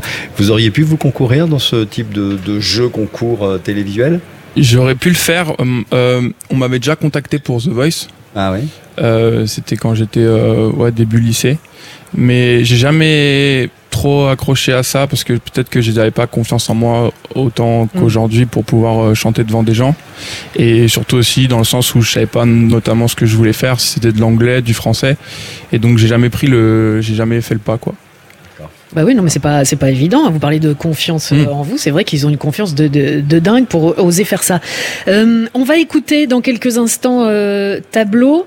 Dans ce titre, vous dites euh, J'aborde la vie comme un, comme un dessin. Mm. C'est ça? Comment euh, qu'est- Qu'est-ce qui vous a inspiré euh, de, pour faire ce titre C'était un, un titre qui est né il y a à peu près six mois que j'avais écrit euh, et la philosophie du titre c'était de voir euh, voilà la vie comme un dessin dans le sens où euh, on peut on peut voir ce qu'on a envie de voir, on peut être heureux quand on veut être heureux et c'est un peu une façon aussi de on dessine notre propre paysage. Si on veut si on veut voir que le monde est joli, on peut. Si on veut voir que le monde est triste, On peut dessiner son chemin, quoi. c'est ça exactement. Vous écrivez, vous composez, comment, comment vous travaillez? J'écris ouais, tous mes textes, euh, je compose aussi et je travaille ensuite avec deux producteurs qui s'appellent Caméléon et Teamsters, avec lesquels on, retravaille le son ensemble. Mais la compo, je le fais ouais, dans, dans mon coin un peu tout seul. Et puis euh, le- bientôt le cap que Mm. vous allez euh, passer, j'imagine quand on est artiste, enfin j'imagine pas, je le sais, quand on est artiste, quand on est chanteur, on fait des albums. Et le but c'est d'aller sur scène. Ouais. Vous appréhendez ça comment? Parce que j'ai des dates là à donner, mais euh, Ouais, ouais, bah ouais, c'est, bah, la scène, c'était euh, comme je suis arrivé un peu en période de Covid, j'ai pas Ouais. trop connu euh, ces scènes-là. Et du coup, euh, j'ai eu la chance là de faire, de faire trois zéniths de Julien Doré les, les premières parties. Donc ça, ça m'a beaucoup euh, aidé à, à apprendre euh, justement à, accélérer mon jeu là-dessus sur euh, sur la scène. Et, et là, du coup, euh, j'appréhende ça. bah, c'est la première fois que je jouais devant mon public, quoi. Hum, Petite accélération de jeu en ce moment même sur le cours Philippe Chatrier, mais ce n'est pas la même chose. Vous serez à la Boule Noire à Paris, ce sera le 14 septembre. Au Botanique, au Bota, comme on dit, à Bruxelles, le 15 septembre. À la Marquise à Lyon, le 23 septembre. Et à la Bulle à Lille, ce sera le 28 septembre. Merci beaucoup, Merci à vous. Kaki d'être venu avec un joli sweatshirt qu'on peut peut-être euh, acheter sur euh, Oui, c'est en précommande. euh, voilà, le petit pull Joli Monde qui est en précommande sur Joli Monde, le sweatshirt en précommande sur euh, kaki.shop. voilà kaki.shop. Vous avez Instagram, vous avez tous les réseaux sociaux qui vont bien, j'imagine. C'est ça. Cet album intitulé Joli Monde. Merci. Merci. Europe 1, c'est arrivé près de chez vous. Bérénice Bourgueil. Allez, on y va, on va jouer, on va se dépêcher parce que là, avec tous les cadeaux que nous avons à offrir, je peux vous dire que ça va être, euh, ça va être une partie de plaisir. hein. Euh, déjà, l'un d'entre eux, on va les découvrir après. Grâce à ce jeu, à ce quiz actu, va pouvoir partir pour vivre deux jours, deux jours. Vivre le grand siècle au château de Cheverny. Le château de Cheverny, et il appartient à la, fam- à la même famille depuis six siècles et il détient la plus grande collection de meubles, de tapisseries, d'objets d'art du Val-de-Loire. Alors le château Cheverny, euh, de Cheverny, pardon, c'est lui qui a servi de modèle au fameux château de Moulinsart du capitaine Haddock euh, pour euh, Hergé. Petite info, Moulinsart n'existe pas. Non. En revanche, Hergé allait euh, voir euh, un ami du côté de Waterloo, Braine-l'Alleud plus principalement. Il y a un petit hameau qui s'appelle Sart-Moulin. Il a inversé. Il a fait un petit coup de verlan. Oui, il a fait un petit coup de verlan, le RG, pour nous faire Moulinsart. Voilà, c'était pour la petite info. Mais concernant euh, Tintin, bah, ce sera l'occasion de découvrir l'exposition Les secrets de Moulinsart consacrée à Tintin, justement, qui va vous faire pénétrer dans l'univers grandeur nature du château de Moulinsart. Vous séjournerez dans les suites du château, château-cheverny.fr. Bonjour Pierra. Bonjour. Bonjour Pierre. Ça va Pierra? Ouh, je vous sens tendu. Ben oui, ça va. Je vous sens tendu. Oui, oui. T'es tendu, t'es Ah, tendu. pas, l'enjeu est quand même euh, bien. Ouais, et c'est pas tout, hein. c'est pas tout, mais vraiment là, à chaque fois, le, la personne, le candidat, l'auditeur qui ne gagne pas repart quand même avec un petit cadeau. Mais j'ai gardé des surprises pour la fin. Donc, euh, respirez bien par la bouche, soufflez par le nez ou l'inverse, c'est peut-être mieux. Euh, en face de vous, Pierra, vous qui êtes à Lyon, nous allons à Cesson euh, avec David. Bonjour David. Bonjour. Ça va Vous êtes détendu? Oui, totalement. Ouais. Vous êtes un tinophile? Oui. Ah, aussi, d'accord. Ah bah voilà, euh, ça- donc euh, ça va bien vous faire plaisir le, le cadeau. Alors, tous les deux, euh, on va vous poser des questions, mais pour savoir qui va commencer, on vous a posé hors antenne une question de rapidité. C'est vous, Pierra, qui avez été la plus rapide. Je vais donc commencer avec vous. Vous savez que mes camarades ici autour de la table, Laurent Barra, Mathilde Tintoin et Roland Pérez peuvent vous aider, mais, mais, mais, mais, Mais- mais, émettez quand même quelques petites... Il y a un maillon faible dans ce Oui. trio. Non, Mais non, parfois, il faut dire le contraire du maillon non, faible. non, on ne s'engage à répondre que lorsqu'on est sûr de la bonne réponse. On va pas répondre. Dit la tricheuse de La tricheuse. Oui, bah oui, mais justement, justement. Alors, Pierre, voici votre question. Un couple de Britanniques vient de gagner 216 millions d'euros au loto. Quel a été leur premier achat? Je vous fais deux propositions. A. Ils ont acheté un yacht flambant neuf dans le sud de la France. B. Ils ont acheté des valises et une remorque pour leur poney. Alors là, Alors moi, j'aurais dit, j'aurais dit euh, les valises. oui, mais vous ne savez pas. Et moi, j'aurais dit le poney. Ah oui, c'est ça. Ah oui, les valises et le poney, c'est Ah, la bah, même, c'est la ah, même chose. même chose, d'accord. Bonjour Roland. C'est où le Comme yacht vous le voyez, il n'a même pas écouté la question. donc Ah oui, le yacht, oui, c'est vrai, il y avait le yacht. non, mais le poney, ça me paraissait plus drôle que les valises. C'est votre jeu de toute façon. ça. On va l'appeler le jeu Roland Pérez. Pierra, Pierra, c'est à vous de décider. Vous êtes seul, seul face à votre Ah, destin. Je vais prendre les poneys, je trouve ça Vous drôle. prenez les poneys? Allez. Eh bien, c'est une bonne réponse. Il semblerait que le bonheur se cache souvent dans les plaisirs simples. Aucun yacht ou montre de luxe dans Ouais, l'immédiat pour Joe et Twett et sa femme. Dans l'immédiat, hein, peut-être Ouais, que ça ouais. viendra après. 216 millions, il va falloir écouler tout ça. Euh, ils ont expliqué que pour leur, euh, leur tout premier achat, ils feraient l'acquisition de valises pour pouvoir voyager. Et ils veulent également acheter une remorque pour voyager avec leur poney. Oh. Une première bonne réponse pour vous. David. Voici votre question. Un pigeon, un volatile hein, donc, un pigeon a été arrêté dans une prison péruvienne par les autorités policières. Mais pour quelle raison?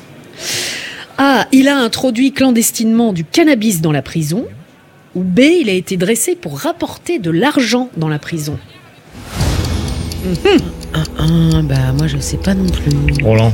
Moi, j'aurais dit cannabis, mais. Ok, donc. euh, Bah, je crois que je vais suivre le, le premier, le cannabis, ouais. Ah, attention, réfléchissez bien quand même. hein, C'est Roland Pérez qui a donné. la Non mais Ro- euh, Roland n'a pas la réponse, mais son intuition. instinct non, mais j'ai lu l'info et même pour le poney, juste avant, j'avais la réponse aussi. Ah voilà. je lis beaucoup les infos, euh, voilà. sur, euh, Insolite à l'approche du samedi après-midi en vous disant Ah, je vais jouer pour euh, tenter de gagner. C'est effectivement une bonne réponse. David Le Pigeon a été bah euh, ouais. intercepté. Allez, victoire pour euh, Roland. On va faire la fête ce soir. hein. Alors qu'il euh, le pigeon se sur le terrain de la prison pour boire dans une flaque d'eau et en s'approchant de l'animal, les agents ont remarqué qu'il avait une petite, euh, un petit paquet attaché autour du cou. Il s'ag- il s'agissait d'un petit sac en tissu bleu clair, c'est très important, enveloppé de rubans adhésifs. Et l'oiseau transportait au moins 30 grammes de marijuana selon la police. Et donc il allait donner à un Bah, au prisonnier. prisonnier, ouais, il Ah bah ouais, par prisonnier qui revendait le truc et qui voilà, euh, voilà, joli trafic. Euh, Pierra, Pierra, Pierra, donc on est à un partout. Pierra, voici votre question. Aux États-Unis, un bébé a récemment fait le buzz sur les réseaux sociaux. Mais pourquoi donc? A. Sa mère l'a tatoué de la tête aux pieds. Non. Donc le, le bébé est couvert de tatouages et on ne peut presque plus voir sa peau. Ou B. Le bébé âgé de 5 mois a parlé. Ah, ça. Je pense que comme moi aussi, j'ai parlé ah, très tôt. Ah, les deux, les deux me fascinent. Ah non, pas le tatouage, vous dites. Ah, Oui, c'est dit le ouais. Je crois que j'ai vu ça. Vous l'avez oh lu là là, mais quelle angoisse. L'histoire Bah, du tatouage, hein. Ça peut être sympa. Ça Mais non, je plaisante, je plaisante. Ah bah, peut-être une un décision mauvais insolite. traitement. Écoutez bien, écoutez bien. C'est une bonne réponse, Pierre. La maman, Oh. la maman de Tréline, le bébé en question, originaire des États-Unis, a été vivement critiquée, vous en doutez, sur Internet suite au cliché qu'elle a posté de son fils tatoué de la tête aux pieds. Elle a expliqué que c'était une façon, euh, c'était une façon de vivre qui leur plaisait Une façon à eux. Voilà. la vie. Oui, bien sûr. Et, et, et, quand même, du soleil. quand même, les tatouages ne sont pas des vrais. Oh Ah, il s'agit uniquement de simples décalcomanies qui recouvrent tout son corps. Oh, déception. Bah déception, bah non, tant mieux pour Je Tréline. pensais hurler contre quelqu'un. Bah voilà, on va bien vous trouver quelqu'un. Une bonne réponse pour vous, Pierra. Vous avez euh, bien fait de suivre votre instinct. Euh, mon cher David, voici votre question. Aux États-Unis, toujours, une patiente a été surfacturée lors de sa consultation médicale. Mais pour quelle raison? Ah, parce que la patiente est arrivée avec 15 minutes de retard, ce qui a énervé le médecin. Et ce que je comprends. C'est vrai que généralement. C'est l'hôpital qui soulève la Ouais, charité. ouais. Voilà, D'accord. tout à fait. Le maroilles qui dit au camembert qui sent pas bon. Voilà. Euh, ou B, parce que la patiente s'est mise à pleurer pendant la consultation. Alors, si je peux me permettre de vous aider, c'est la B. Bah, comme ça. vous- Ouais. Parce que moi, quand je joue dans ce jeu, je suis très impliqué et je connais mes dossiers. David? David, c'est la B. C'est parce qu'elle a pleuré, je crois. Bien sûr. Parce Non, dites pas je crois, dites vous avez entendu Roland. Laurent. Camille Johnson, une américaine de 25 ans, a témoigné que sa petite sœur a été surfacturée par un établissement hospitalier new-yorkais. Sa petite sœur aurait simplement pleuré. C'est une bonne réponse. 40 dollars supplémentaires auraient été ajoutés à la note finale. L'histoire a été publiée sur les réseaux sociaux et, a été retweetée à 68 000 reprises. Non, mais alors là aussi, décision euh, insolite, affaire à suivre. Ah bah oui, je vais, je vais suivre ça. Mon cher Roland, égalité pour Pierra et David forcément. Je vais donc vous poser une dernière question, une question euh, chiffrée. Vous répondez chacun à votre tour très rapidement et la personne qui se rapproche le plus de la bonne réponse sera le grand vainqueur. À Quessoy, en Bretagne, du côté de Saint-Brieuc, le record de la plus grande galette saucisse vient d'être battu. Combien mesure la galette saucisse Combien mesure la saucisse Non. Non, la galette saucisse. Suppu, mais c'est la Bah, galette elle doit être saucisse. juste Pierra au bout, de toute façon. 68 mètres. 68 mètres, David. Euh, 70. 70 mètres de crêpes saucisses. On va voir si, mo- si mon. J'ai un beau-frère qui est breton, il m'a dit ça il y a pas longtemps, j'espère que c'est ça. Mais vous, c'est, c'est, c'est vous êtes- Alors à mon avis, on n'est pas loin quand même. hein. Alors je peux vous dire que le record précédent avait eu lieu en Mayenne avec 53 mètres de long pour la galette saucisse. Eh ben. Et ce record battu donc à Quessoy et 68 mètres de long, c'est une bonne Oh là là. réponse. Ah, vous allez partir. Je remercie Gervais. Mais vous avez des drôles de discussions avec votre beau-frère quand même. T'as vu la saucisse de Oui, 68 mais mètres Il adore ce plat, la galette saucisse. Il m'explique Je sais même pas que Oui, ça existait. oui, bah, enfin- quand il était jeune, il mangeait ça après le match de foot. Si, les galettes saucisses, bah si, c'est les crêpes sarrasin, C'est saucisses. une crêpe, quoi, la c'est- galette. Ah, galettes. Roland n'est pas breton. Ah bah non, ça on l'a bien vu. hein. galette, caviar. Allez, deux jours, deux jours où vous allez vivre le grand siècle au château de Cheverny, le château de Cheverny qui appartient à, la même famille depuis six siècles. Il y a euh, dé- déjà une grande collection euh, à voir de meubles, de tapisseries. C'est aussi euh, bah, le modèle du Moulinsart et donc du fameux château de Moulinsart du capitaine Haddock. Ce sera l'occasion pour vous de découvrir l'exposition Les secrets de Moulinsart consacrée à Tintin et vous allez séjourner dans les suites du château aménagé dans les dépendances. Vous pouvez déjà aller voir euh, sur le site château-cheverny.fr. Cadeau bonus, ce Ah. n'est pas fini. Alors d'abord pour vous, euh, mon cher David, vous allez repartir avec le meilleur du top 50, l'émission culte des années 80 et 90. On attend votre cri de joie, David. Génial, merci beaucoup. Et mon vivant Seal, Kylie Minogue, Lio, partenaire particulier, les Gypsy Kings, Gold, ça vous parle, hein, Bronski Beat, Christophe et bien d'autres, et bien d'autres. Mais ce n'est pas tout, ce n'est pas tout. Tous les deux, vous repartez également euh, à l'occasion de la sortie événement du film Top Gun Ah. Maverick, qui est sorti depuis mercredi, et vraiment, vraiment. Alors, ok, c'est en partenariat avec Europe 1, mais vraiment, pour ceux qui l'ont vu ici, euh, Merveille. c'est, c'est, euh, vous allez, euh, vous allez rester scotché à votre siège. D'ailleurs, nous, on y est. Ah ouais, ouais. Bah Nous, ouais, on n'a pas été invités, donc on ne sait pas. Ah ben si, mais depuis mercredi, vous pouvez y aller. Hein. Oui. C'est dans toutes, dans toutes les, les bonnes bonne salles. Et nous avons le plaisir de vous offrir deux invitations afin de découvrir le film, qui est donc actuellement en salle. On vous offre aussi des produits dérivés collector. Pour vous, ma chère Pierra, vous allez recevoir un blouson collector Top Gun Maverick, ainsi que la casquette du film. Et pour vous, David, le t-shirt collector et également la casquette du film. Euh, ben voilà, vous voilà tous les deux euh, en train de repartir euh, les bras chargés de cadeaux. Vous n'oubliez pas les cartes postales, les photos avec euh, vos blousons, vos casquettes, vos euh, t-shirts. Peut-être pas le blouson au château de Cheverny. Mais enfin, vous faites encore comme vous voulez, ma chère, euh, ma chère Pierra. Merci beaucoup à tous les deux d'avoir joué avec nous. Merci Merci beaucoup. À très bientôt. Si vous aussi vous avez envie de tenter votre chance de venir euh, vous amuser, pourquoi pas repartir avec des cadeaux, vous vous inscrivez 39 21 sur notre répondeur ou via europe1.fr. Bérénice Bourgueil sur Europe 1, proche de vous et près de chez vous.